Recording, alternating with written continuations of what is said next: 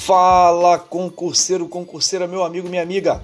Aqui quem fala com você é o professor Ronan Pontes e nesse podcast nós vamos tratar da disciplina Direito Penal e o tema abordado será crimes cometidos por estrangeiro e brasileiro e pena cumprida no estrangeiro. Você que está aí se preparando para os concursos da PSERG, fique atento, pegue o seu material, prepare-se porque muitas dicas virão neste podcast.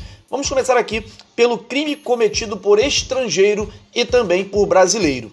Se o crime ocorrer fora do Brasil, aplica-se a lei brasileira se 1. Um, o agente entrar no território nacional. 2. Se, na hipótese de crime que autoriza a extradição. 3. Não ter sido absolvido no exterior e nem ter cumprido a pena por lá.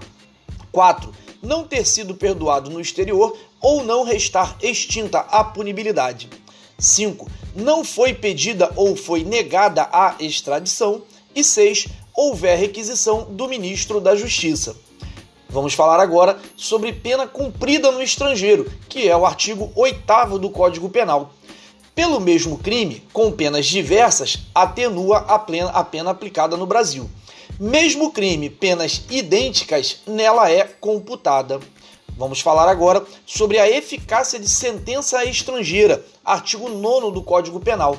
Se a aplicação da lei brasileira produz as mesmas consequências, pode ser homologadas para sujeitá-lo à medida de segurança, a obrigar o condenado à reparação do dano, depende de pedido da parte interessada, obrigar o condenado a restituições e outros efeitos civis para outros efeitos, depende da existência de tratado de extradição com o país que sentenciou, ou, na falta de tratado de requisição, do ministro da Justiça.